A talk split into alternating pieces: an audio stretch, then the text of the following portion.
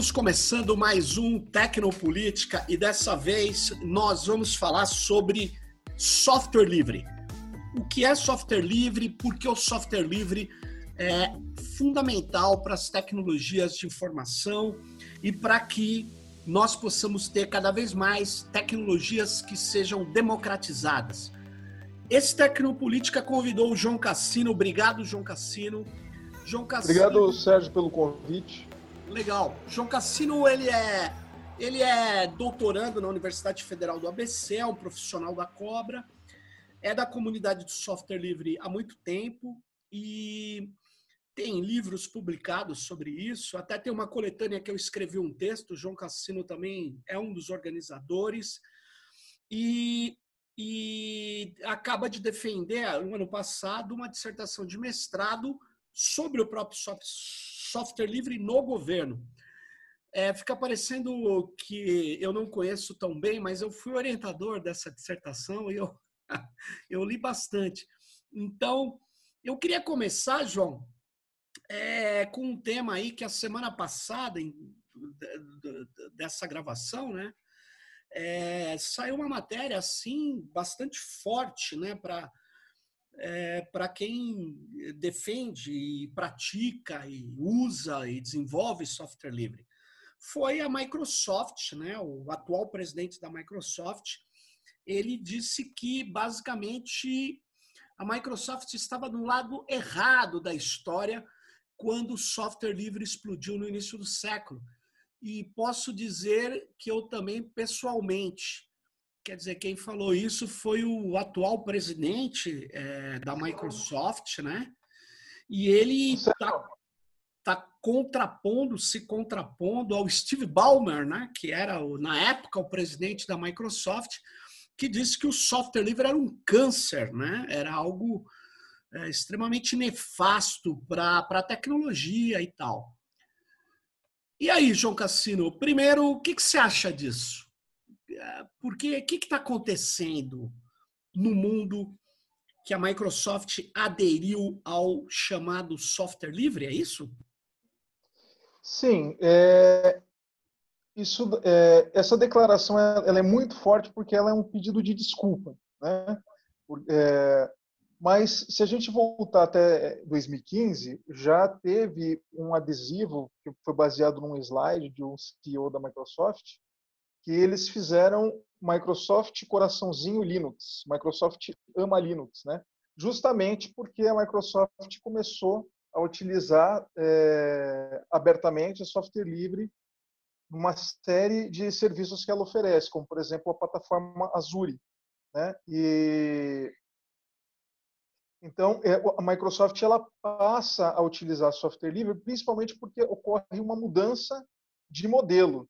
Se há 15, 20 anos atrás o forte era o, a venda de licença de, de sistema operacional, de suíte de escritório, isso mudou. Hoje eles estão mais preocupados em vender serviços em nuvem, ainda vendem muita licença de software, mas o licenciamento deixa de ser o carro-chefe e o que passa a ser é, a principal linha de negócios da companhia é o serviço em nuvem, ou seja, eles começam a colocar os aplicativos, as ferramentas de produtividade, tudo na nuvem, para que as pessoas que são usuárias desses, desses aplicativos coloquem os seus dados, coloquem a sua produção intelectual, o seu trabalho na nuvem da Microsoft, e aí eles passam a ter os dados das pessoas. Então, a, a venda de, de software ela deixa de ser o motivo principal da empresa existir e passa a ser a oferta de serviço é, na forma de dataficação.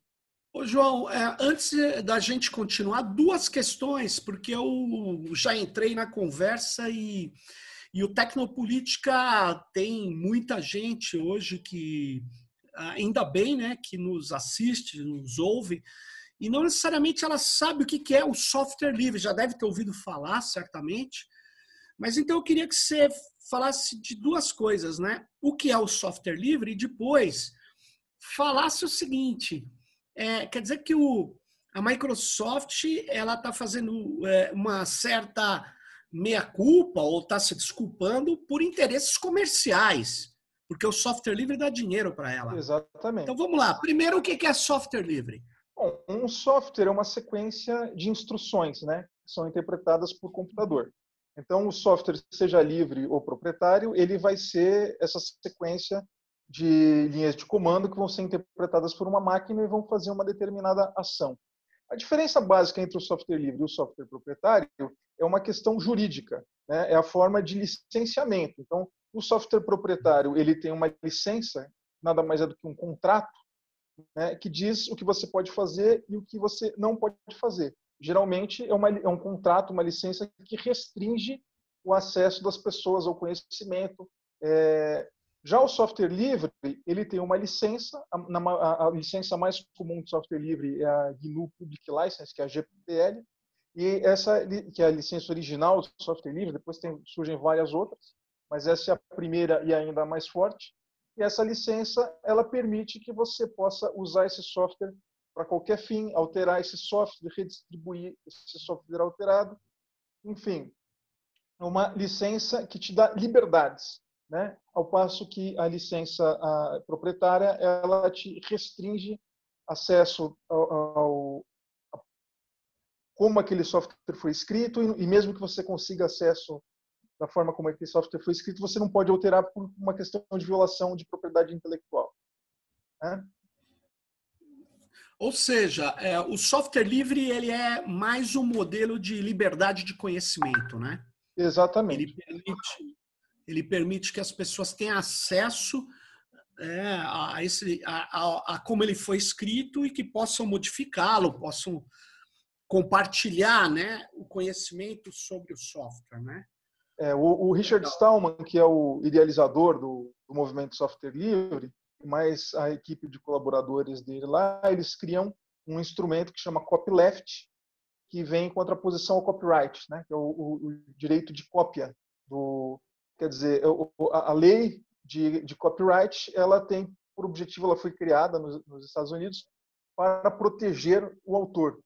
Aí, é, essa turma do movimento de software livre, ele falou o seguinte, bom, se eu sou o autor e o copyright me dá direito de fazer o que eu quiser sobre a minha criação, o que eu quero é que a minha criação seja livre. Né? Então, eles usam a própria lei do copyright para dar um nó na lei e garantir a liberdade do, do software. Interessante. É, o princípio, então, da licença de software livre é o copyleft, né? Que é pegar a lei de copyright e, e, e, falar, já que a lei dá poder total ao, a quem seria o criador, autor, ao proprietário, né? Esse autor, proprietário, criador, ele acaba dizendo, não, tem que ser livre, é isso. Legal, isso, isso é uma mega vamos chamar assim, hackea, um hackeamento né, da legislação de copyright. Né? Muito bom. Um hackeamento do sistema jurídico, isso que é interessante. Do sistema Essa... jurídico, muito bom, muito bom, do Essa... sistema jurídico. Esse debate, ele não é um debate que está na tecnologia, é um debate que está no campo do direito. Isso que é o mais interessante da história. Porque, é, apesar do... Também. Oi? E do conhecimento também. E do conhecimento que apesar de você é, ter especificidades do, do, software livre, isso é consequência, né? Você cria uma família de softwares que passa a ser regida por uma determinada licença livre, e aí esse software ele vai se desenvolvendo, vai, vai se aperfeiçoando por esforço é, de seus desenvolvedores, e, e aí ele cria suas, é, suas especificidades, mas isso é consequência. A raiz é uma raiz jurídica e uma raiz de acesso ao conhecimento. Isso que é o mais bacana do software livre. E me fala aí, João, a minha segunda questão que eu comecei é assim: você, quando começou a falar que a Microsoft pede desculpa e reconhece que o software livre tem lá as suas qualidades, né, que não é o cancro do, do software e tal, na verdade, é, ela está fazendo isso então porque há uma mudança no modo de lucrar, os principais meios estariam na nuvem e ela acaba então aderindo ao software livre que tem uma, no caso do GNU Linux, tem uma qualidade superior ao software dela para trabalhar em rede. Seria foi isso que você falou? Qual é? Sim, você sabe mais sobre isso, mais motivos dessa adesão? Olha, exatamente, né? É, a, a, Microsoft, ela não é a única empresa de software proprietário, ela não é a única empresa que vendia a licença de software há, há 15, 20 anos atrás. Acontece que essa empresa, principalmente pelo fato dela ter monopólio de mais de 92%, em alguns momentos chegou até mais do que isso, 92% dos sistemas de desktop, o computador de mesa que a gente tem em casa e no trabalho, é, ela era maior, é, é, ela acabou ficando como um símbolo desse modelo de negócios de venda de licença de software proprietário, né? Então, por mais que várias outras empresas também tinham as mesmas práticas, como a Adobe, como a Oracle, não sei o quê, essas essas outras empresas elas sempre é, procuravam é, ter alguma iniciativa com Linux, ter alguma de software livre, e não tinha um discurso tão agressivo contra o software livre apesar de ter a mesma prática da Microsoft, é, trabalhar com a questão de propriedade intelectual tão dura quanto, né? Mas elas, é, no campo do discurso, elas eram mais flexíveis. A Microsoft não. A Microsoft, como você falou, chegou a declarar que o software livre era um câncer, que, que contaminava tudo é, é, o que tocava no, no campo da propriedade intelectual. Né? E agora, 15 é, anos depois, entre 15 e 20 anos depois, a gente vê é, esse adesivo Microsoft chama Linux e esse pedido de desculpa do presidente da Microsoft é, por ter falado mal do software livre. Né? Então, é, guardadas as devidas proporções, e isso abro muitas aspas aí, eu acho que a gente pode fazer um paralelo como o cristianismo é, nasce é, no, século, no, ano zero né, da, da nossa era, vai crescendo dentro do Império Romano até que no ano 360 ele se torna a religião oficial do Império Romano e vai dar a sustentação do Império Romano aí por quase um século a mais. E vai desembocar no tudo feudalismo, não sei o que, que vai dar nas cruzadas, né? Mas o, o, o, o cristianismo em si, que era uma, uma religião é, pretensa, pretensamente da solidariedade, do amor, da, da caridade, ele acaba sendo virando a ideologia oficial do Império Romano e curiosamente é o que vai dar a sobrevida para o Império Romano. Então, o, software livre talvez a gente possa fazer um, um paralelo, guardadas as devidas proporções, que ele nasce como uma iniciativa de é, proteger o conhecimento, transformar o conhecimento num bem comum, como é o próprio princípio da, da ciência aberta, né? E aí ele vence pela sua qualidade técnica, pela qualidade do seu modelo de desenvolvimento, e ele passa a ser incorporado pelas grandes corporações. Então, hoje, a televisão que você tem na sua sala, muito provavelmente ela vai ser baseada em software livre. O Ginga, que é a camada de middleware do padrão de TV digital brasileira, que tem praticamente todas as TVs digitais que funcionam no Brasil, é um software livre.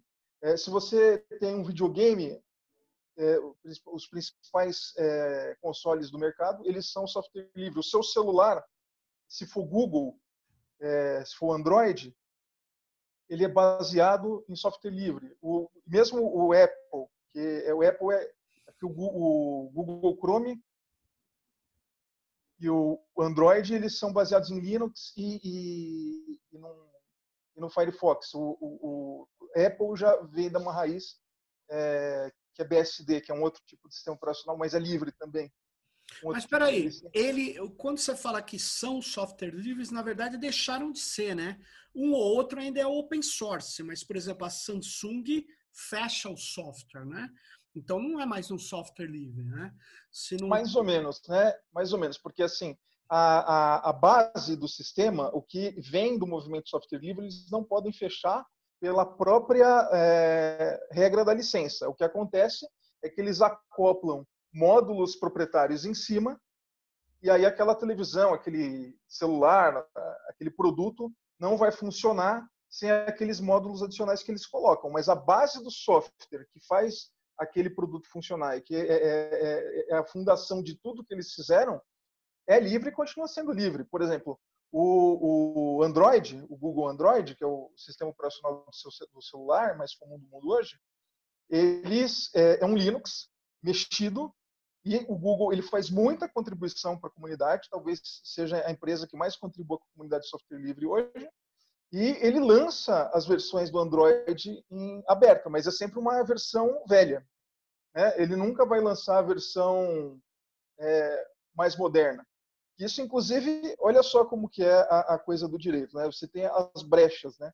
Então, a, a, a licença de software livre ela fala, olha, é, você pode fazer a mudança que você quiser no meu software livre, desde que você devolva aquele conteúdo para a comunidade. Só que ele não diz quando. Então, o que o Google tem feito, ele pega é, a versão mais nova, aperfeiçoa e vende aquela versão mais nova embarcado nos aparelhos e só vai devolver para a comunidade depois quando ela, ele tem uma versão mais avançada. Né? Então, é, ele está cumprindo o que a regra está mandando cumprir, mas talvez não com o tempo que os idealizadores da licença mas, quisessem. Né?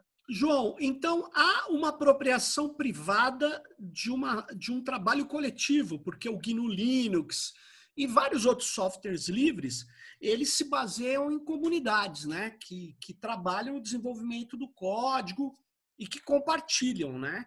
Então eles estão se apropriando privadamente para lucratividade própria de um trabalho coletivo, né? Exatamente apesar de que eles vão dizer que eles também devolvem código, que eles contribuem, que eles ajudam, enfim, né? Mas, é, sem dúvida, o software livre ele foi incorporado pelo capital. Ele, eu, eu, é, assim, eu acho que essa declaração da semana passada da, da Microsoft, ela assim, ele pode ser considerado um marco de que o modelo de desenvolvimento do software livre, de gestão do conhecimento do software livre, vence o modelo simbólico do software proprietário, que era a batalha que se dava 15 anos atrás. Mas, é, João, mas... É, é, diga aí, termina. Mas, por outro lado, é, o software livre ele vai ser incorporado e vai ser utilizado para as corporações para ter lucro. Porque eu me lembro, quando você está falando agora, do Eric, é, Eric Raymond, que ele tem um livro, Catedral e Bazar, um livro muito famoso, e o Eric Raymond, que é um defensor assim do mercado, acima de tudo, né? enquanto o Richard Stallman é um defensor da ética. Né? É, mas o Eric Raymond ele, ele diz assim: o software livre é, vencerá porque o modelo de desenvolvimento dele é superior ao modelo fechado dentro de uma empresa. É, então, agora você está dizendo isso, ele tem uma razão, então. É, o que venceu foi o modelo de desenvolvimento. É isso? Sim, o modelo de desenvolvimento venceu, mas é, a questão ética também não está morta, porque as próprias empresas são obrigadas a entrar nesse ecossistema para poder utilizar, né? Então, eu, eu não acredito que o, o, a ideia de ser um modelo ético, um modelo de proteção ao conhecimento, foi totalmente vencido. Ele, pelo contrário, ele se, ele se impôs perante a, a, as corporações. Eu acho isso uma vitória, eu não acho uma derrota. Por mais que a gente ainda tenha que é, continuar a batalha, que ela não, não podemos dar por encerrada, mas eu acho que isso é uma vitória. Isso prova o que a gente tinha, falava há 15, 20, 30 anos atrás. Né? O movimento software livre ele começa em 1984 lá no MIT nos Estados Unidos pelo Richard Stallman. No Brasil ele chega na década de 90 junto com a, com a entrada da internet é, comercial. Sim. Que aí um ano razoável para a gente colocar um marco em 1996, quando começam os grandes portais de internet. E depois ele vai ter uma força muito grande é, dentro do governo federal do, do Brasil, presidente Lula em 2003, que aí é, vai ter uma série de ativistas do software livre que vão para o governo federal e, a, e, o governo federal ele tem um papel muito forte de popularização desse debate na sociedade brasileira, na América Latina e até nos organismos internacionais. Eu uso o papel do, do Brasil na diplomacia internacional para levar como uma das bandeiras o software livre. Então, eu acho que é, é muito difícil a gente mensurar o quanto que isso é importante, porque, mas o, o, o, sem dúvida o governo federal do Brasil entre 2003 e 2010, 2011, ele vai ter um papel fundamental de divulgação de software livre. Né? E outras nações é, vão ter, inclusive, legislações pró-software livre muito por conta da ação da diplomacia brasileira. E você, falando já nisso, é, o software livre no governo federal brasileiro, você tem uma dissertação de, mer, de mestrado que você, você fala assim, não, você tem uma pergunta, né? O software livre foi um, um commons, né? Um, um bem comum e o que, que você concluiu disso? O que, que foi efetivamente o software livre no governo, nas políticas públicas é, brasileiras, né? Olha, o software livre ele entra num, num momento, ele, ele, ele tem esse terreno não só porque ele está surgindo no mundo, né? Se ele chega no Brasil na década de 90, e o, o, o presidente Lula assume a presidência da República em 2003, nós estamos falando aí de um período de cinco anos.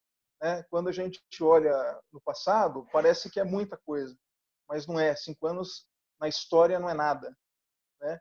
É, mas é, não é só isso que acontece. Ele encontra um terreno de um governo que, com todas as limitações, tinha o interesse de sair de uma fase neoliberal dos anos 90, do Fernando Henrique, do, do Fernando Collor, e para passar por alguma coisa que eles não sabiam muito bem o que, que era, que depois foi chamado de neodesenvolvimentismo, é, mas e que o Emir Sader vai chamar de pós-neoliberalismo, mas ele começa se começa a questionar, até pelas origens históricas do Partido dos Trabalhadores, começa a se questionar uma série de, de políticas é, aplicadas pelos neoliberais e o software livre ele acaba entrando com uma bandeira é, nesse contexto, né? É, muito muito por conta do que eu chamo na dissertação de mestrado de ativistas institucionais, que é um termo utilizado na, no estudo de políticas públicas,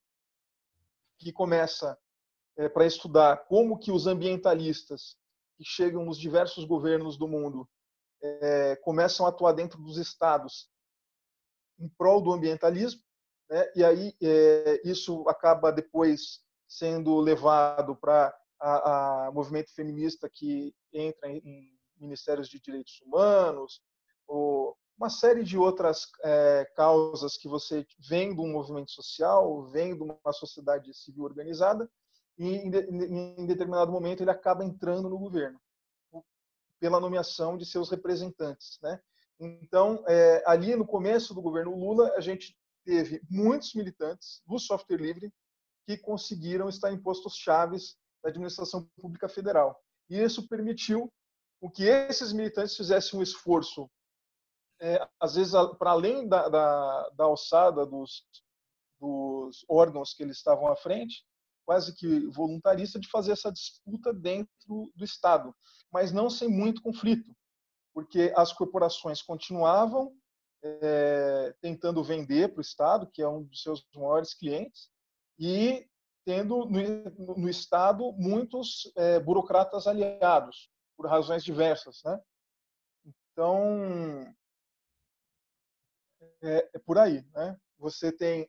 Só fazer um, uma, um parênteses aqui, porque muita gente que pode estar nos ouvindo aqui, ou me ouvindo também, é, só para não deixar passar, é, é, eu fui um dos, dos, dos, ativistas, esses que você classifica de institucionais, no Instituto Nacional de Tecnologia da Informação, e, e, e foi o, Fiz um acordo para montar o Comitê de Implementação de Software Livre no governo federal, um acordo na Casa Civil.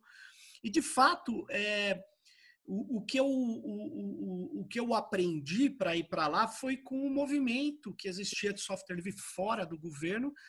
Apesar que eu já estava tentando implementar software livre, você também estava na Prefeitura de São Paulo, inspirado no Rio Grande do Sul, que foi o primeiro, eu acho que a administração pública no Brasil a, a colocar a questão do software livre como uma política, né? Mário Tesa, Marcelo Branco tal. E eu falo isso porque nesse período, eh, de fato, foi um choque, né? A gente teve muito, muitos enfrentamentos dentro do governo, mas é, a minha impressão é que a maioria dos gestores de TI estavam simpáticos ao software livre e começaram a aplicar o software livre. Né? É uma impressão.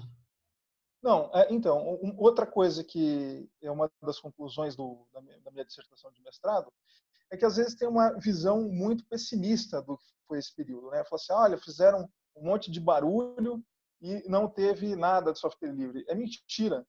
Teve muito software livre, teve muito software livre, e existe um legado até hoje, mesmo depois do Temer, mesmo depois de dois anos de governo Bolsonaro, muito do que foi plantado lá atrás ainda está.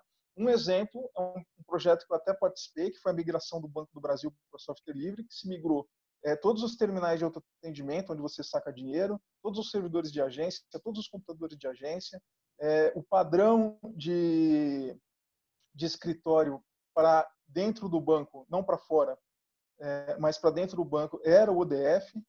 É, o SERPRO, que é a maior empresa de TI do governamental da América Latina, que faz, ah, dentre outras coisas, ah, o imposto de renda, recebe os dados do imposto de renda, ele teve é um outro caso gigantesco de software livre e é, a gente acaba tendo iniciativas de software livre que surgem depois desse movimento inicial em 2003, do Comitê de Implementação do Software Livre, em praticamente todos os ministérios e todas as estatais. Em alguns mais, alguns menos, mas é difícil dizer um que não tenha nada. Tá? Então, é, uma coisa que se, se falhou foi ter instrumentos de mensuração dessa implementação, é, mas tivemos algumas pesquisas durante o governo que mostram é, o como isso desenvolveu. E outro dia eu estava falando com o David Kuhn, que foi coordenador do Comitê de Implementação do Software Livre durante muito tempo, e ele tem uma percepção, percepção de que isso não parou, que se a gente olhar 2020, a gente tem mais software livre do que nunca. Não porque o, o, os executivos é, é, são patrocinadores disso como era no começo. Pelo contrário, é, existe agora uma pressão de volta às corporações.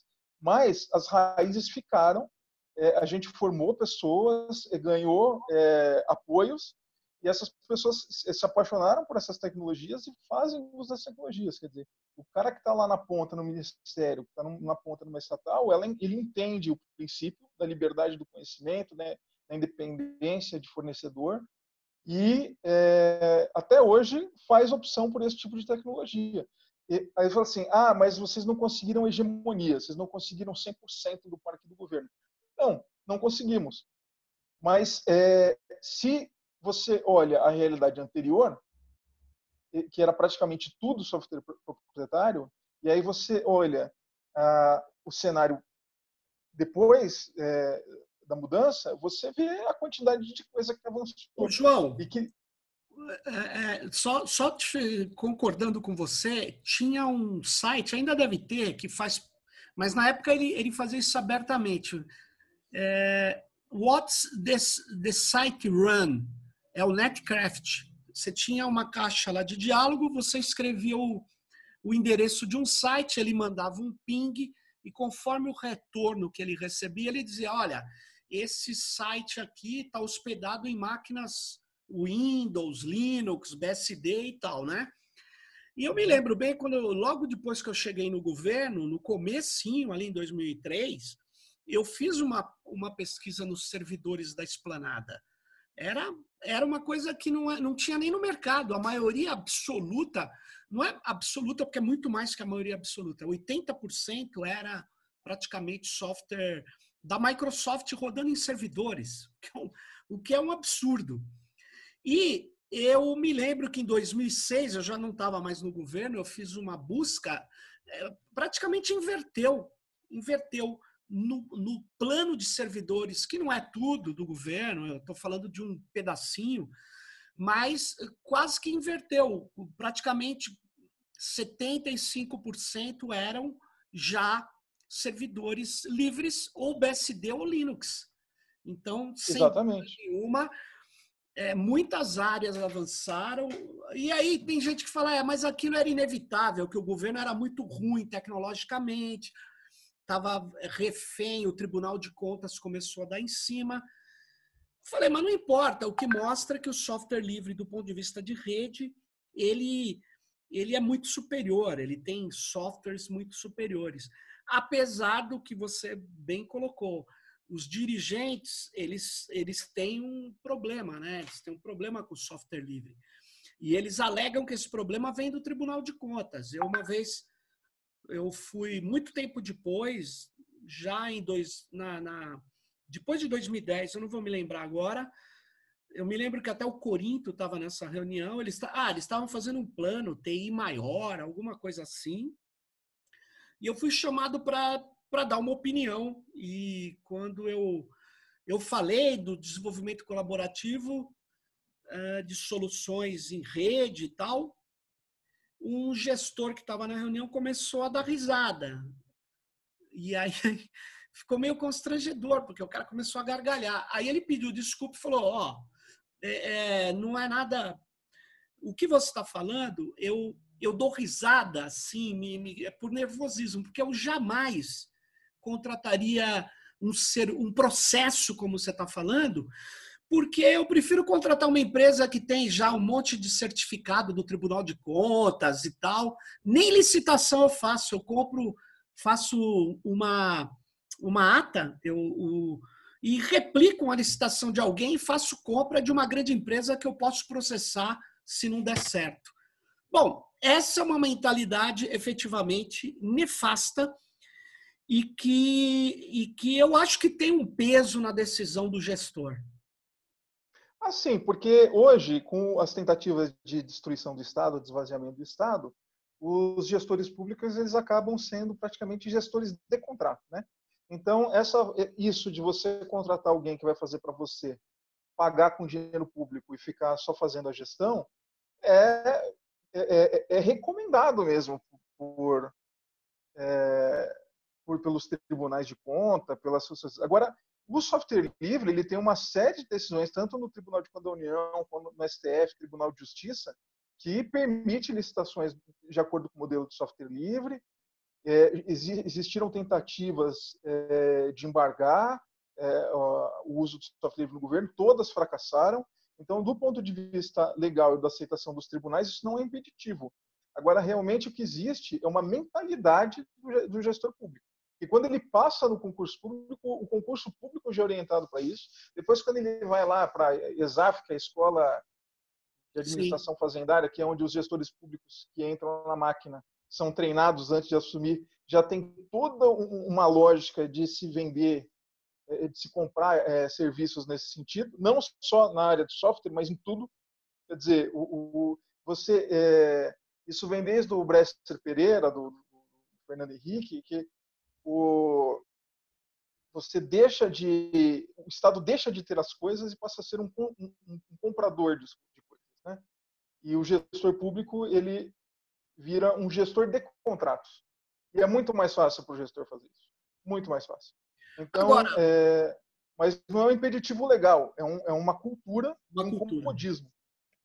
Você sabe que o, o, o, Ministério da Cultura, ainda quando estava o Juca lá, na Dilma mesmo, na, no governo da Dilma, ele, ele botou um gestor de TI que falou: vou tirar essas fábricas de software proprietário daqui, sei lá, queimava 10 milhões. Ele chamou laboratórios de software livre com universidades, eu acho que reduziu a 10% o custo e funcionava melhor. Então, esse negócio que só o software da empresa funciona bem, isso é uma balela, né? Isso é uma balela. É claro que uma... qualquer software precisa de suporte, precisa ter uma empresa que vá fazer o suporte, etc., caso o Estado não tenha a condição de fazer. Não é isso que eu falei. Agora, eu falei que é, de, falar que a empresa é mais barata e tal, não é verdade, né? Não, é, se você olhar hoje, hoje, 2020, maio de 2020, tá. os 500 maiores computadores de missão crítica do mundo, 500, os 500 maiores computadores do mundo, eles são 100% baseados em Linux e em outros softwares livres da, da mesma família. Quer dizer, é, quando onde o negócio não pode falhar, eles não usam software proprietário. Ah, sim. Software eu, proprietário. Eu me lembro, você deve. Agora, agora eu queria pegar essa sua fala de que você falou ah, no começo do governo do presidente Lula, é, a maior parte dos, quase a totalidade dos servidores do governo estavam em Microsoft. Aí, no final, lá para 2010, não sei o quê, a maior parte já estava em Linux. Ótimo. Mas o desafio que nós temos agora, e olhando para o futuro, é que agora os servidores do governo eles estão no movimento de deixar de ser de propriedade do governo, de ser guardados pelo governo e de ir para a nuvem das grandes empresas. O que é a nuvem? Nada mais é do que mega, mega data centers espalhados em alguns lugares do mundo. Por exemplo, a Azure da Microsoft, se eu não me engano, ela tem 26 mega data centers, a maior parte nos Estados Unidos, mas tem no Japão, tem na Europa, acho que tem um aqui em São Paulo. É... Mas o fato é que você está pegando os dados governamentais, tirando do servidor do Estado, seja Windows, seja Linux, e jogando na nuvem de uma mega corporação que vai controlar todos os dados dos estados, as, é, é, o que se torna um perigo muito grande de privacidade para o, o, o povo brasileiro, né?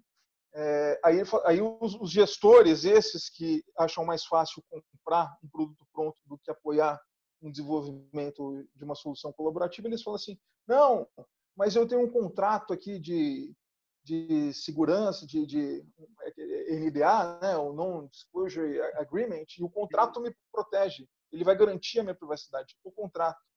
Quer dizer, é, é vai ser inocente. lá na vara da Califórnia, porque nem aqui é. Pode ler o contrato. Não. E num momento em que, por exemplo, o governo do, estado, o governo norte-americano queira, por qualquer razão, pode ser o combate ao terrorismo, que é um argumento que eles gostam tanto, né?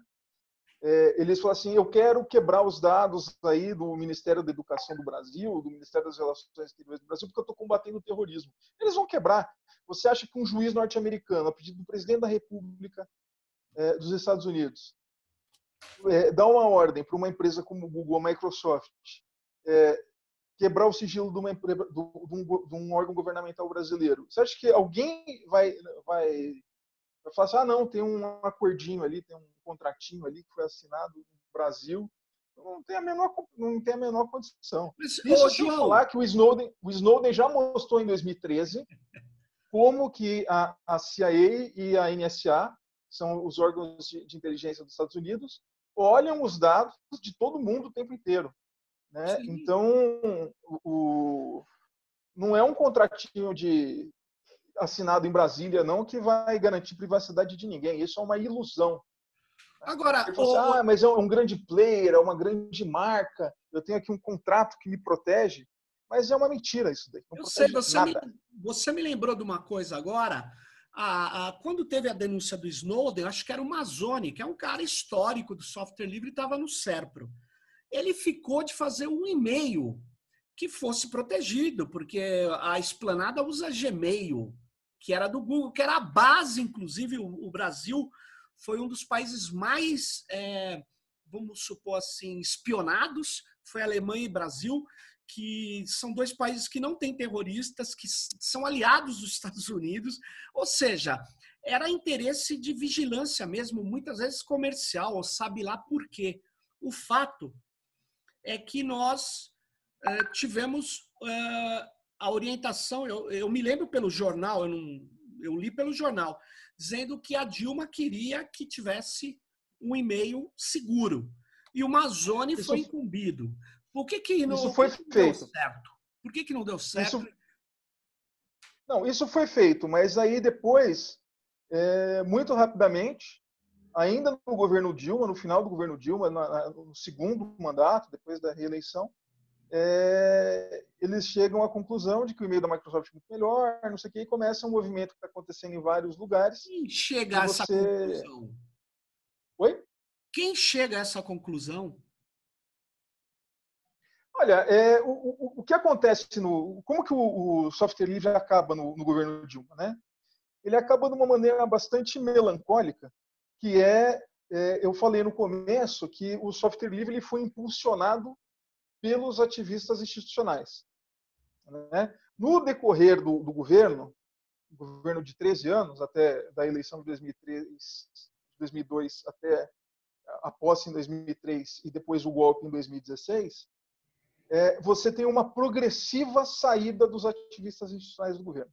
Você começa com muitos ali no começo, que vão com muita vontade defender essa teoria, e aos poucos eles começam a ser substituídos ou por burocratas de carreira, que aí têm as suas é, convicções de acordo com a formação de cada um, ou então até é, por indicações da base aliada e dos partidos que dão sustentação aí para qualquer presidente, né? Até o esforço do Bolsonaro agora de, de alugar o centrão, porque o centrão não se compra, o centrão se aluga, né?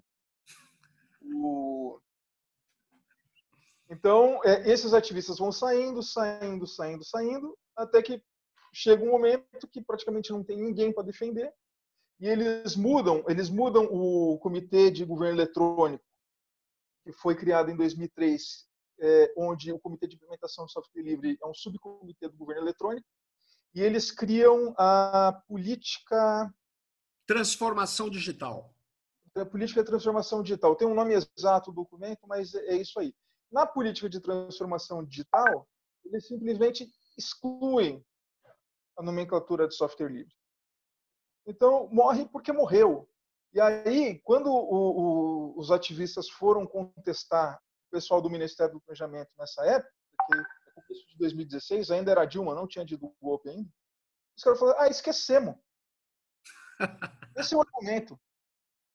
Assim, ou seja, não, ali no começo de 2016 já não existia uma força de um movimento social que se expressava pelos ativistas do governo que foi capaz de defender aquilo como uma bandeira de política é, pública. Né? Mas tem o lobby, tem o lobby que trabalha e tem o reacionarismo. Muita gente, não é porque era um governo, vamos falar assim, de centro-esquerda ou, ou, que se falava de centro-esquerda, que não tinham burocratas, tecnocratas lá dentro assessorando ministros, etc.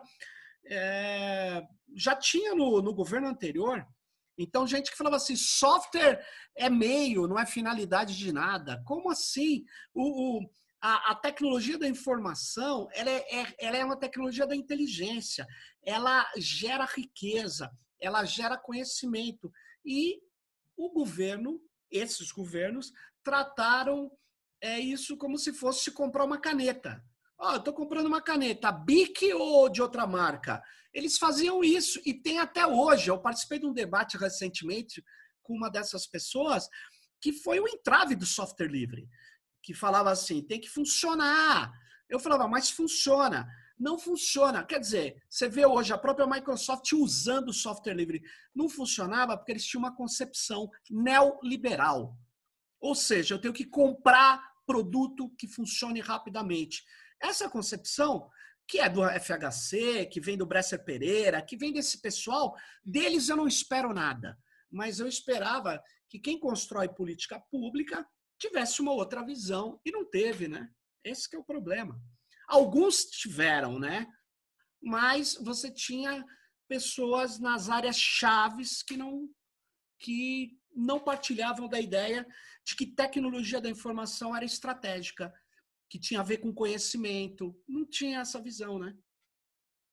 É, o, o, muita gente que é de fora do governo acha que assim, o, o, governo é um monólito, né? Falar o governo, né? É uma coisa só, uma coisa fechada. O governo traz em si todas as contradições da sociedade. Isso é um governo democrático, né? E ainda mais um governo de coalizão, como que é o que acontece no Brasil desde a Constituição de 88. A própria estrutura da Constituição de 88 ela força a formação dessas coalizões, senão o presidente cai. Isso, o Collor não caiu por causa de corrupção, a Dilma não caiu por conta de pedalada. É, eles, os dois caíram porque perderam apoio no Congresso e, e, e na sociedade, basicamente por isso.